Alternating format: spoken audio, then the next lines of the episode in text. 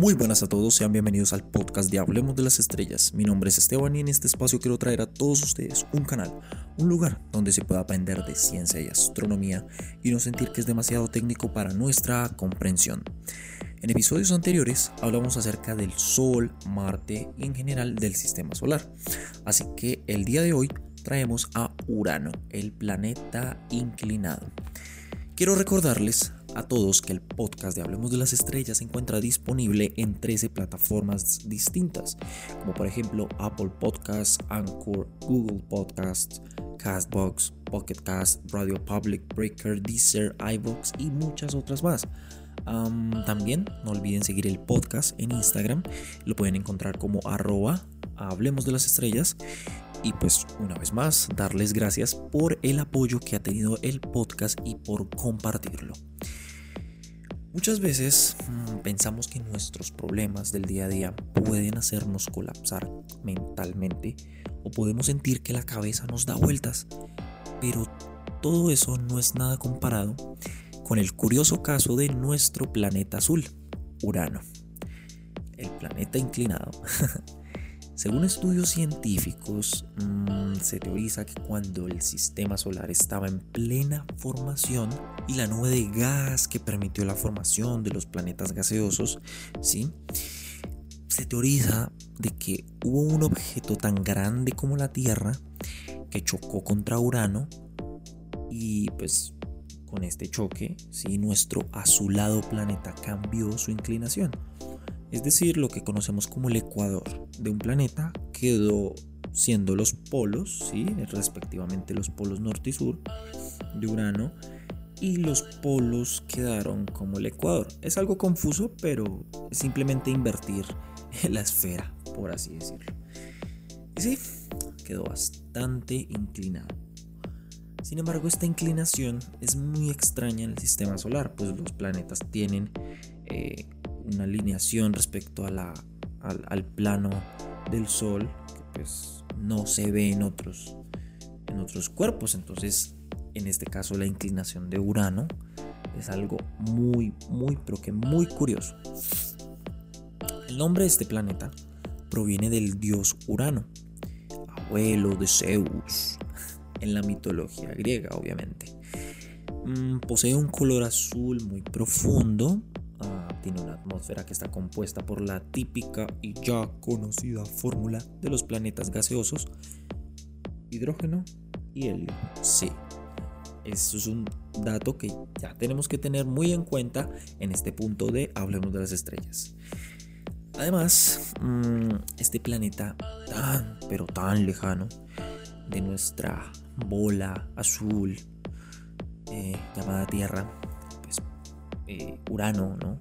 Posee una temperatura de menos 20 grados Celsius, algo bastante frío, como unas 3 o 4 veces más frío que el lugar más frío del planeta Tierra. Entonces ya nos hacemos una idea. Pues, también, también me gustaría comentar que un dato curioso, ¿sí? Eh, acerca de la atmósfera de Urano, y es que esta es la más fría del sistema solar. Y pues aparte de eso, posee varias lunas o satélites naturales, que en total son 27. de las cuales, pues las principales son Miranda, Ariel, Umbriel, Titania y Oberón. Pero también posee un sistema de anillos. Sí, sí, sí, sí, señores. Anillos. Así tal cual como Saturno. Sin embargo, se debe aclarar que con telescopios convencionales es bastante difícil ver este sistema de anillos, ya que son muy oscuros debido a que van desde micrómetros hasta partes de metro, por lo tanto la luz solar mm, pues, poco es reflejada, ¿no? En total, Urano posee 13 anillos puestos de pequeñas rocas, polvo y partículas. Es por eso que muchas imágenes de Urano se ven sin esos mm, anillos, ¿no? No se notan, solo se ve la bola azul en, ahí en el espacio. Pero sondas espaciales y telescopios de observatorios astronómicos pues, permiten ver a detalle este sistema de anillos. Además se cree que estos anillos provienen de alguna luna que fue destruida o son los restos de alguna luna actual de Urano, pero que fue fuertemente impactada y debido a la gravedad del gigante azul, pues estos restos se conservan, ¿no? Eh, también hay que mencionar de que este sistema de anillos gira de la misma manera en que gira Urano, ¿sí? Es extraño, bueno. pues por otro lado, en la atmósfera de Urano es curioso, sí, porque se pueden ver últimamente manchas que probablemente son auroras planetarias producidas por el campo magnético o la interacción de este mismo con las ráfagas solares. Recordemos que el Sol tiene el, campo magnético más poderoso del sistema solar, pues por su gran tamaño, gran energía. Entonces esto lo tenemos que tener muy, pero que muy, muy en cuenta. Y pues los campos magnéticos de cada planeta, pues obviamente van a reaccionar a estas ráfagas solares y se van a producir estas, estas auroras. Las conocemos aquí en la Tierra y son muy, muy, muy, muy bonitas. Eh, también se conocen eh, gracias a fotografías eh, hechas por satélites, por sondas espaciales como la Voyager 2 ah, que tomaron fotografías del, de las auroras de Saturno que son muy pero que muy muy hermosas.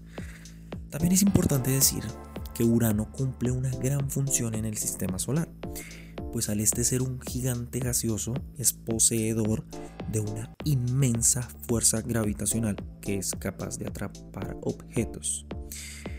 Mm, objetos como cometas, asteroides, entre otros. Y mm, recordemos de nuevo que estos planetas previenen una posible colisión en los planetas rocosos o planetas interiores. Recordemos, son gigantes gaseosos, tienen muchísima fuerza de gravedad y son como nuestros escudos. Entonces, eh, por algo están allá y hay que darle las gracias a nuestros grandes amigos Urano, Neptuno, Saturno y el gran protector Júpiter. algo que también se tiene que mencionar sí, es que Urano es considerado el gemelo de Neptuno respecto al tamaño, al color. Entonces es, es curioso puede que provengan de la misma nube, obviamente provienen de la misma nube de gas que formó estos planetas, pero mm, en algún punto pudieron estar muy, muy, muy cerca, bueno, y esto cambió, ¿no? Con las órbitas y todo esto. Ah, y hablando de tamaño, el, planeta Urano equivale a 15 veces la Tierra. Entonces es como si cogiéramos 15 planetas tierras, los juntáramos y así de grande es Urano. No es tan grande como el, el, gran, el gran Júpiter, pero eh, es grande, ¿no? Básicamente podemos decir que es frío, azul y que se encuentra a unas 20 unidades astronómicas, lo cual quiere decir que son aproximadamente 3 mil millones de kilómetros. Recordemos que estas son unidades absurdas, esto está muy lejos. Pues mm, también se tienen varias fotografías de Urano, pero la primera foto tomada de este planeta la hizo la sonda espacial Voyager 2. Y también otro dato para cerrar es que este planeta durante 84 dura 84 años terrestres en darle la vuelta al Sol. Por lo tanto, uno de sus polos recibe luz durante 42 años de manera ininterrumpida y de igual manera el otro polo los otros 42 años restantes.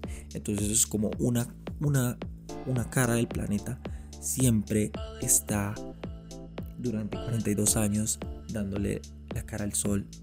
Es algo, es algo curioso, es algo curioso. Y así finaliza este décimo episodio de Hablemos de las Estrellas. Una vez más aprendiendo de nuestros vecinos espaciales.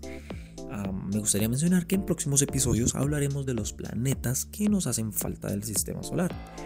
Y pues Se vienen nuevas secciones al podcast, así como secciones que ya han sido estrenadas y que no sé qué hacen, que no las han escuchado. Las personas que no las han escuchado tienen que ir a escuchar esas nuevas secciones del podcast.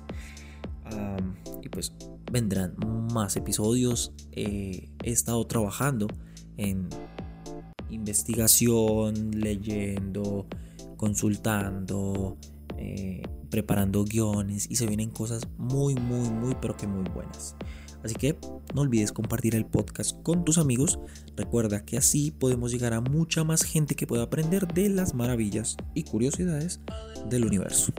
Así que recuerda, si algún día logras tomarle una foto a Urano y la subes a tus redes sociales, pondrás el hashtag lo aprendí en Hablemos de las Estrellas. Mi nombre es Esteban y esto ha sido todo por este episodio. Chao.